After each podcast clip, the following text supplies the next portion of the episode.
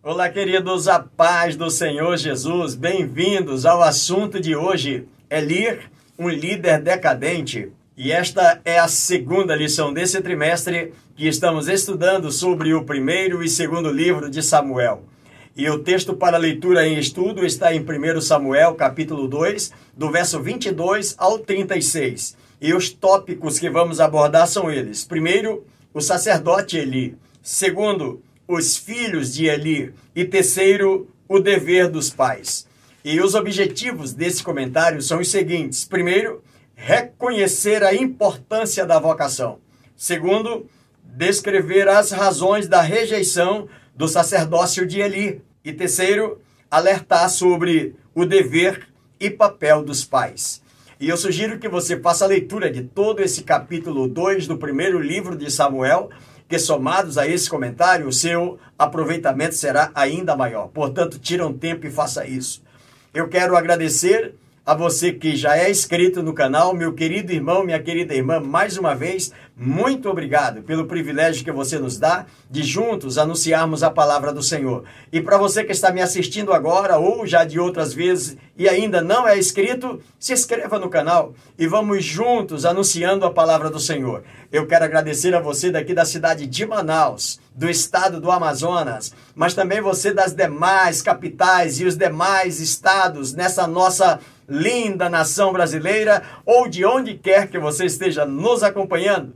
Sejam todos muito bem-vindos. Não esqueça de deixar o seu like, de fazer o seu comentário. Você pode compartilhar esse link também com mais alguém. E se quiser nos informar de onde você está nos acompanhando, também terei prazer de respondê-lo. Portanto, vamos ao nosso comentário de hoje. Na introdução, o escritor diz que Israel, nesse período, era uma nação em crise e, como veremos na lição, essa crise se estendia à casa de Deus e ao altar. Os sacerdotes, por causa do seu mau exemplo, ao invés de apontar o caminho de volta para Deus, afastavam o povo para mais longe do Senhor. Primeiro tópico, o sacerdote Eli. 1 Samuel, capítulo 2, verso 22 ao 35. Todo líder espiritual vocacionado precisa saber que o amor a Deus deve estar acima de tudo e de todos. Por esquecer isso, Eli trouxe julgamento de Deus sobre toda a sua casa. Primeiro subtópico: quem foi Eli? Verso 22 está escrito: Era, porém, Eli já muito velho e ouvia tudo quanto seus filhos faziam a todo Israel e de como se deitavam com as mulheres que serviam à porta da tenda da congregação. O sacerdócio era um chamado divino dado aos descendentes de Arão, da tribo de Levi, para servir espiritualmente aos demais. Os levitas não tinham herança em Israel e seu sustento era obtido no serviço divino. Isso os tornava especialmente destacados entre o povo no livro de Êxodo, capítulo de número 28, verso de número 1, está um relato do escritor Moisés, o grande legislador de Israel, aonde Deus ordena qual seria a tribo que seria separada para cuidar desse serviço espiritual entre a nação de Israel. E daquela tribo, qual seria a família que assumiria o ofício sacerdotal? No livro de Números, capítulo 17 capítulo 18, nós temos um relato de como isso funcionava. As onze tribos de Israel dava cobertura à tribo de Levi para que não lhe faltasse absolutamente nada do sustento e do seu dia a dia. A tribo de Levi dava total cobertura à casa de Arão, aonde estavam os sacerdotes, para que eles tivessem o tempo exclusivo para o ofício sacerdotal para estar ali na casa do Senhor, no santuário do Senhor, ao mesmo tempo que eles eram responsáveis do culto, ou seja, eles davam a proteção ao tabernáculo e faziam o culto a Deus, levando o povo a Deus. Esta era a organização que Deus estabelece então para o seu povo. O nome de Eli significa Deus exaltado. Ele foi sumo sacerdote em Siló e o décimo terceiro juiz em Israel viveu por volta de 1100 a.C. Segundo o escritor, nada sabemos acerca da sua esposa. ele tinha dois filhos, o nome de um era Ofne e Finéias, que está no verso de número 34. O texto diz que, infelizmente, Eli não conseguiu ensinar aos seus filhos o mesmo temor a Deus que havia ensinado ao povo. Pior ainda, ele permitiu que os seus filhos desacralizassem o tabernáculo do Senhor. Essa palavra desacralizar significa perder o caráter, profanar o caráter sagrado. Segundo o escritor, também é necessário lembrar que Eli teve o mérito de ser o mentor espiritual de Samuel, que a ele se submetia humildemente desde a sua infância, desde uma idade tenra, que está no verso 11 do capítulo 2 do primeiro livro de Samuel. O texto diz que ele morreu aos 98 anos, cego, e antes mesmo dele ficar cego, ele via tudo isso que seus filhos estavam fazendo, distante do Senhor cada vez mais, no verso 12. E segundo o nosso comentário, o escritor deixa um alerta para todos nós. Não ocorra com nossa conveniência aquilo que está escrito em Cantares capítulo 1, verso 6. O texto diz: E me puseram para guarda de vinhas, a vinha, porém, que me pertence, não as guardei. Esse texto faz menção de uma donzela. Ela tinha uma vinha onde ela deveria cuidar. Possivelmente ela relaxa desse cuidado da sua vinha e ela se torna então escrava de seus irmãos e que vivia de sol a sol cuidando da vinha de seus irmãos, como escrava. E olhando para esse ponto do comentário, o escritor está mostrando para nós de que isso mesmo aconteceu com o sacerdote Eli. Ele tinha um privilégio. Ele era escolhido, como já mostrei para você, de toda a nação de Israel, a sua tribo, a tribo de Levi, foi a escolhida para cuidar do ofício espiritual da nação. E da tribo de Levi, a família de Arão, da onde surge o sumo sacerdote Eli. Então ele tinha um grande privilégio também de cuidar da sua vinha, ou seja, de cuidar da sua casa. Mas ele deixou de cuidar da sua casa para cuidar somente da nação de Israel, que certamente cuidou, que nós vamos perceber da forma como ele treinou o grande líder Samuel, mas esqueceu da sua casa. É o que o texto diz, que não haja conivência de nossa parte, de tendo tamanho privilégio, com a responsabilidade que temos, abrir de mão desse privilégio, não dando valor a essa responsabilidade, e aí corremos o risco, segundo o escritor, de perder as duas coisas, tanto a nossa família quanto ao ministério. Segundo subtópico, o valor do sacerdote. 1 Samuel, capítulo 2, verso 28. O texto diz: Eu escolhi dentre todas as tribos de Israel para ser o meu sacerdote, para subir ao meu altar, para queimar o incenso e para trazer a estola sacerdotal perante mim. Aqui nesse texto nós já temos a palavra divina mostrando acerca desse sacerdote como era importante ele obedecer a Deus, porque ele era escolhido pelo Senhor para ser um sacerdote do Senhor para subir no altar do Senhor e para levar a estola sacerdotal perante o Senhor. Ou seja, toda essa vida, toda essa estrutura do sacerdote era ligada ao próprio Deus. E o que era uma estola sacerdotal? O texto diz, no livro de Êxodo, capítulo 28, verso 6, que a estola sacerdotal era uma vestimenta confeccionada em ouro, em pano de azul, de púrpura e de carmesim e de linho fino tocido, uma obra esmerada. Essa era a veste do sacerdote. E nessa veste, no seu peitoral, ele levava então o nome das doze tribos de Israel diante de Deus. Cada vez que ele entrava no altar, cada vez que ele entrava no santuário do Senhor, ele não entrava simplesmente um sacerdote qualquer, era um homem que representava toda uma nação. E quando Deus o recebia, Deus não o recebia simplesmente como ali um, um sacerdote, mas Deus estava recebendo como um representante de toda aquela nação. Ele tinha um privilégio muito grande. E quando nós observamos à luz do texto, essa religiosidade de Israel no, no, Antigo Testamento estava estruturada em torno do sacerdote e dos profetas. Às vezes, uma mesma pessoa tinha os dois ofícios. E como sacerdote, ele cabia não somente oferecer sacrifícios, mas interceder pelo povo.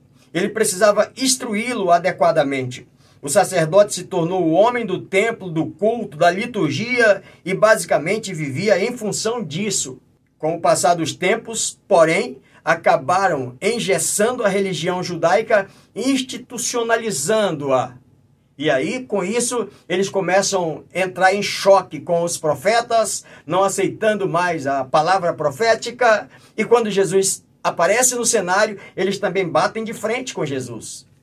E nós vamos ver uma palavra do escritor Miqueias, lá no capítulo 6, do verso de número 6 ao verso 8, quando Miqueias fala acerca desse ofício sacerdotal que era tão importante diante de Deus, esse homem que chegava levando o sacrifício diante de Deus, representando a nação, agora o Senhor está dizendo que não tinha mais prazer que eles apresentassem diante do Senhor um bezerro de um ano, que Deus não aceitava mais que eles oferecessem os milhares de carneiro em sacrifício ao Senhor, que eles não aceitava mais que eles oferecessem 10 mil ribeiros de azeite diante do Senhor e que se até mesmo entregasse o seu primogênito pela sua transgressão, também Deus não aceitaria.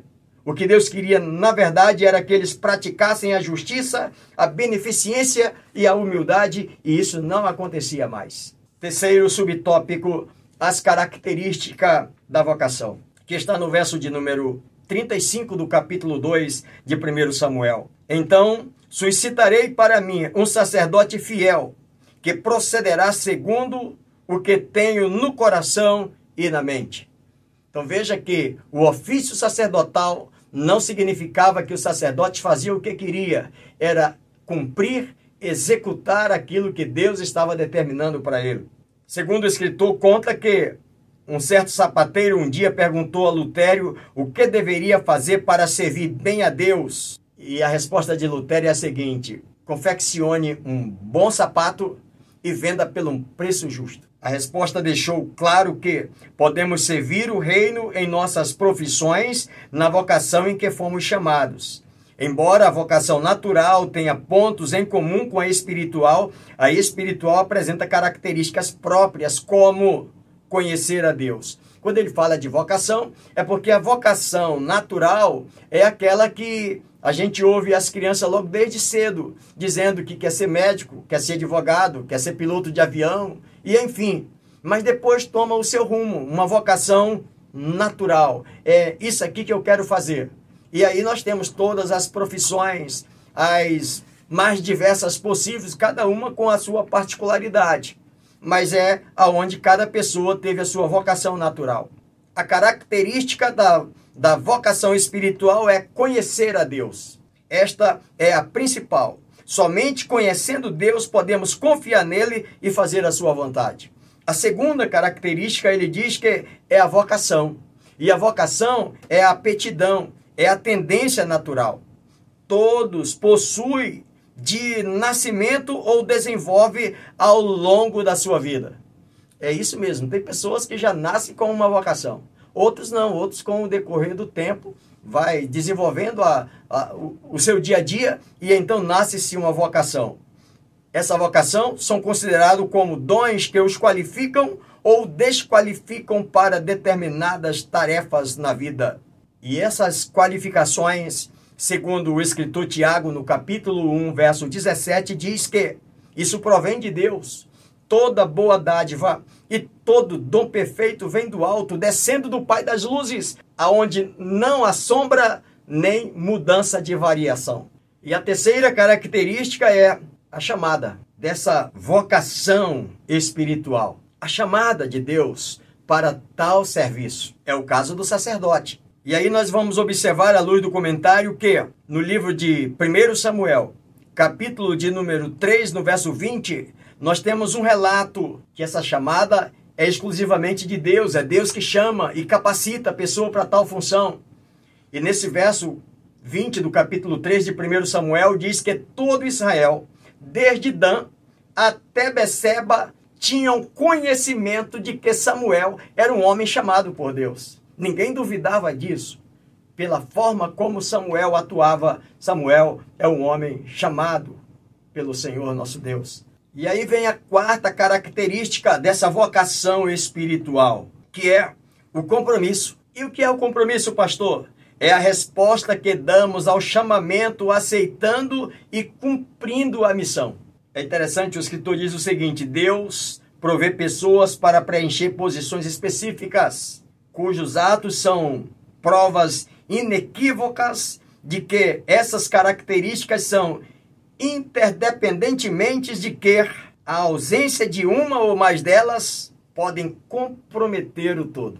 Ou seja, o escritor fecha mostrando para nós que essas características, como conhecer a palavra de Deus, como ter vocação para o, o ministério, para o chamado específico, ter o chamado de Deus e ter o compromisso. Se faltar alguma dessas características aqui, pode comprometer o todo, o processo todo.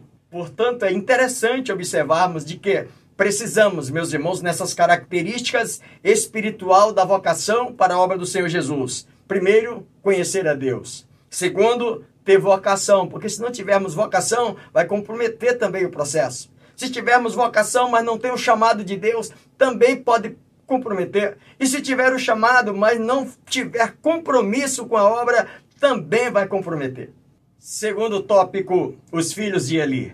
1 Samuel, capítulo 2, verso 12 ao 15. A desobediência dos filhos de Eli à palavra de Deus, somada à negligência de seu pai, provocou uma verdadeira tragédia familiar e nacional.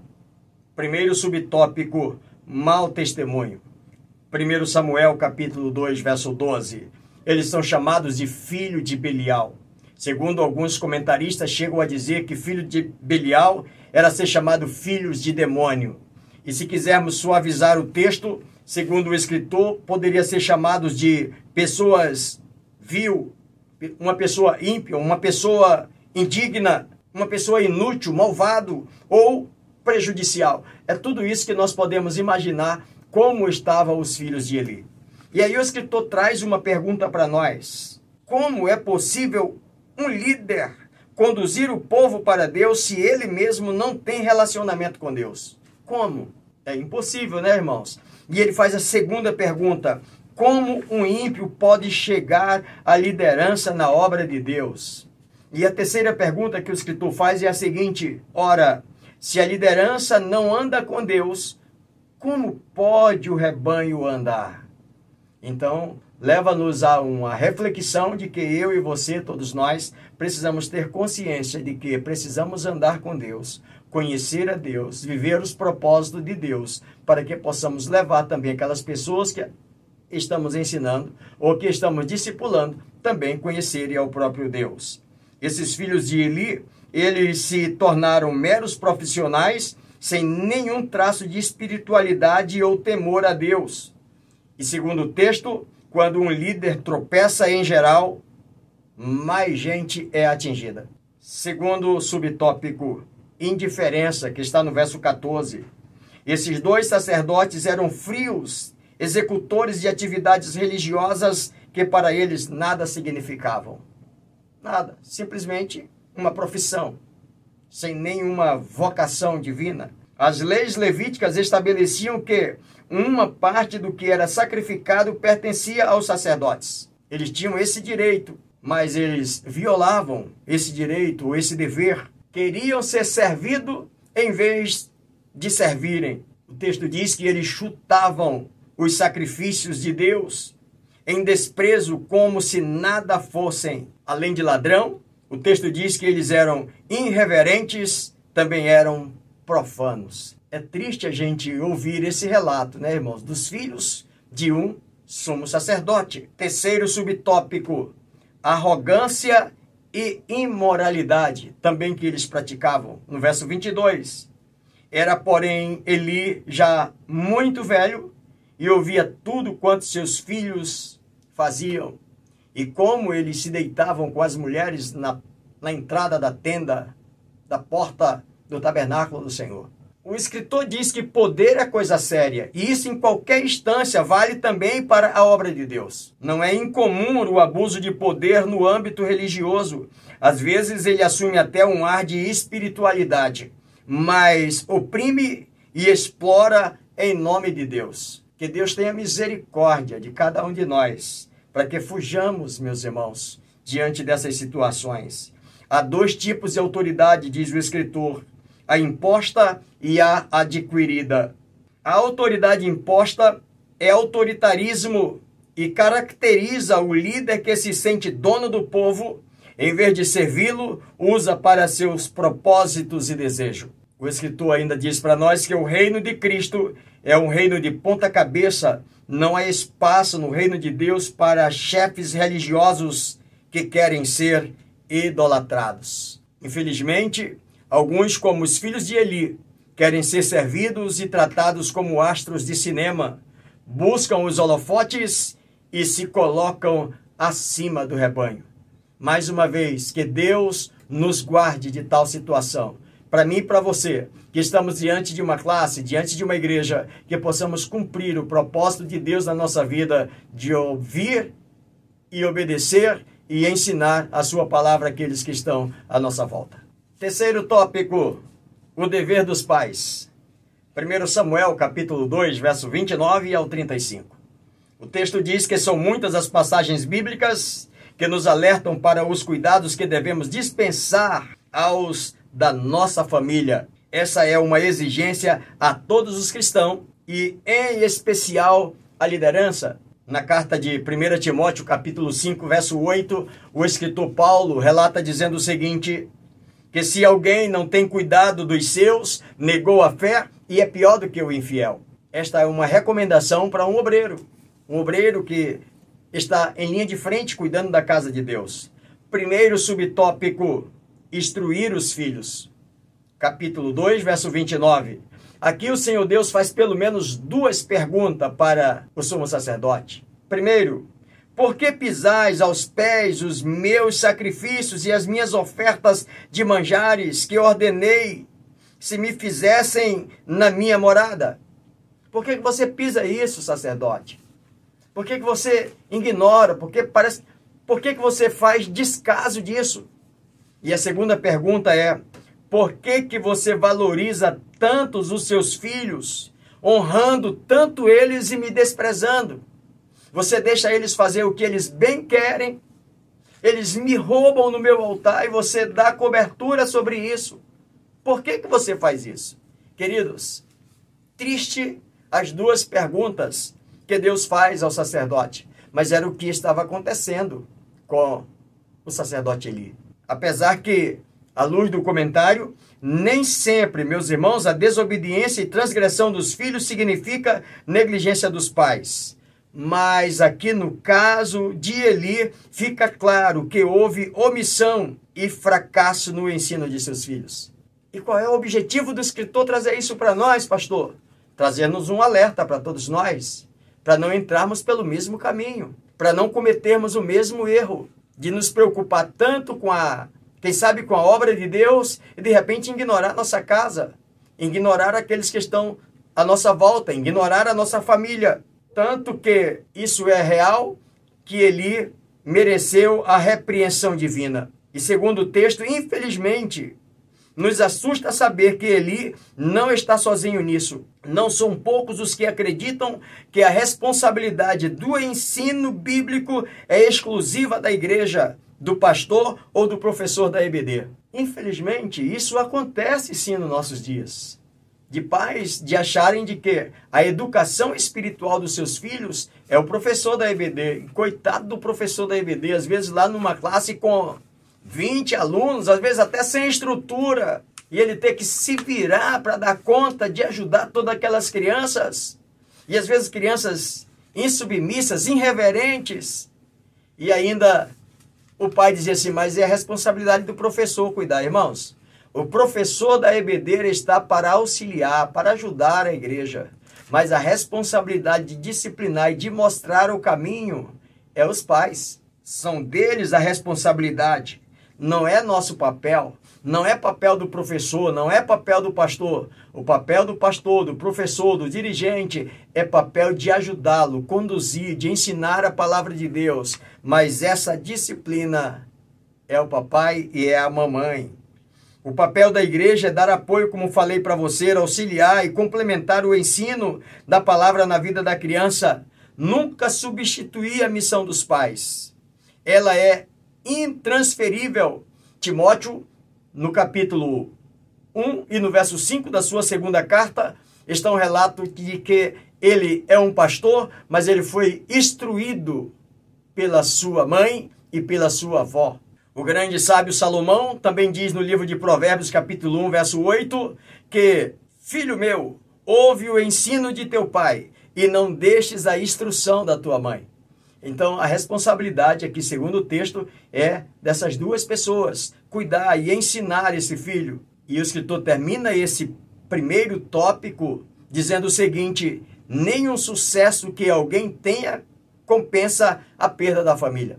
Segundo subtópico, investir tempo na família. 1 Samuel, capítulo 2, verso 30. O texto diz assim: Portanto, diz o Senhor Deus de Israel: Na verdade, dissera eu que a tua casa e a casa de teu pai andariam diante de mim perpetuamente. Porém, agora, diz o Senhor, longe de mim tal coisa, porque aos que me honram, honrarei. Porém, aos que me desprezam, serão desmerecidos, serão desprezados. Para quem é esta palavra, irmãos? Para o sacerdote. É uma palavra que um profeta surge ali e traz essa palavra para o sacerdote. Por isso, o escritor traz o tópico dizendo investir tempo na família, porque sacerdote, o sacerdote Eli, ele gastou tempo instruindo a nação e esqueceu de instruir os seus filhos. Isso, se ocorrer, as consequências serão irreparáveis. Educação de filhos não é tarefa para apenas um dos cônjuges, é responsabilidade dos dois. Há maridos que infelizmente deixam isso apenas na responsabilidade da esposa. A Bíblia, todavia, recomenda aos dois: cria os filhos na disciplina e instrução do Senhor. Efésios capítulo 6, o verso 3. Aprendamos com ele que a conduta dos filhos pode anular o impacto e eficácia do nosso ministério. Triste, né, irmãos?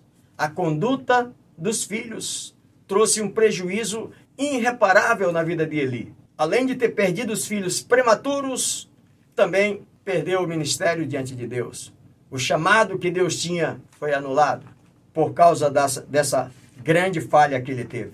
E aí chegamos ao terceiro subtópico e final do comentário, quando o escritor diz: estabeleça limites. Verso 34 do capítulo 2. É consenso entre especialistas e na Bíblia que filhos precisam de limites claros. Colocar os limites e ser muito claro para que esse filho entenda de que ele tem alguém que é responsável por ele, mas que determina os seus limites. Até porque cada filho tem uma personalidade distinta e reage de um modo próprio. A ausência de limites provoca nos filhos um sentimento de ausência de lei e de autoridade. Aí o escritor diz que o erro de Eli foi muito grande, se não vejamos. Quem sabe Eli tinha achado que as coisas se ajeitariam automaticamente. Mesmo ele ouvindo as denúncias de que as pessoas vinham e denunciavam. Alguém até chega a dizer que filho de pastor é porque é muito visado, e as pessoas falam muito do filho do pastor. Na verdade, todos nós corremos o mesmo risco se não andarmos segundo a palavra de Deus. É lógico que o filho do pastor talvez tenha um foco maior sobre ele. Mas o que nós vamos perceber aqui é que Eli fez vista grossa para os seus filhos. E por isso a nação ficou cobrando. Há lares disfuncionais que quem manda são os filhos. Pais não devem ter medo de estabelecer regras e limite para os filhos desde pequenos. Não é o filho que manda, o filho tem que entender que ele tem um pai, que ele tem uma mãe, que esse pai e essa mãe é o protetor, que esse pai e essa mãe é o provedor, que esse pai e essa mãe é o discipulador, que esse pai e essa mãe é o guardador, é o orientador, é aquele que está projetando seu filho para o amanhã. É uma responsabilidade, irmãos, de cada pai. Para você, querido professor que está aí na classe, na escola dominical, liderando a igreja, ensine isso à congregação a cada uma das pessoas. Teremos uma igreja melhor, uma igreja mais submissa. teremos uma igreja com crentes mais fiéis e mais comprometidos se isso acontecer nessa disciplina ainda lá na infância, lá em casa. É preciso deixar clara a figura de autoridade. Com Eli aprendemos que pais que deixam de disciplinar os filhos podem estar condenados a uma morte prematura. É o que aconteceu com Eli. E aqui na aplicação pessoal, o escritor diz que a história de Eli nos adverte do perigo de cuidarmos dos outros e ignorarmos a nossa própria casa. Pode ser que a gente tenha essa preocupação devido à igreja onde nós estamos, seja uma igreja que requer tanto tempo de nós. Meus irmãos, fomos chamados para isso, verdade. Você, professor, foi chamado para isso, verdade. Você, líder da escola, foi chamado para isso, verdade. Mas não esqueça de que lá em casa a tarefa também é sua. A tarefa é do, do pai. A tarefa é também do pastor para cuidar também dos seus filhos. Eu quero terminar o comentário de hoje mencionando o nome de uma querida irmã, Odete de Souza. Ela é professora da classe de mulheres da Assembleia de Deus lá em São José dos Campos, São Paulo. Pertence ao pastorado do nosso querido e companheiro pastor André Câmara. Em nome desse pastor e desta professora que está nos acompanhando nesse comentário. Eu quero agradecer a todos vocês que nos acompanharam e, se Deus assim nos permitir, estaremos juntos para mais um comentário na próxima semana e até lá, se Deus assim nos permitir. Vamos juntos, avançando pela fé.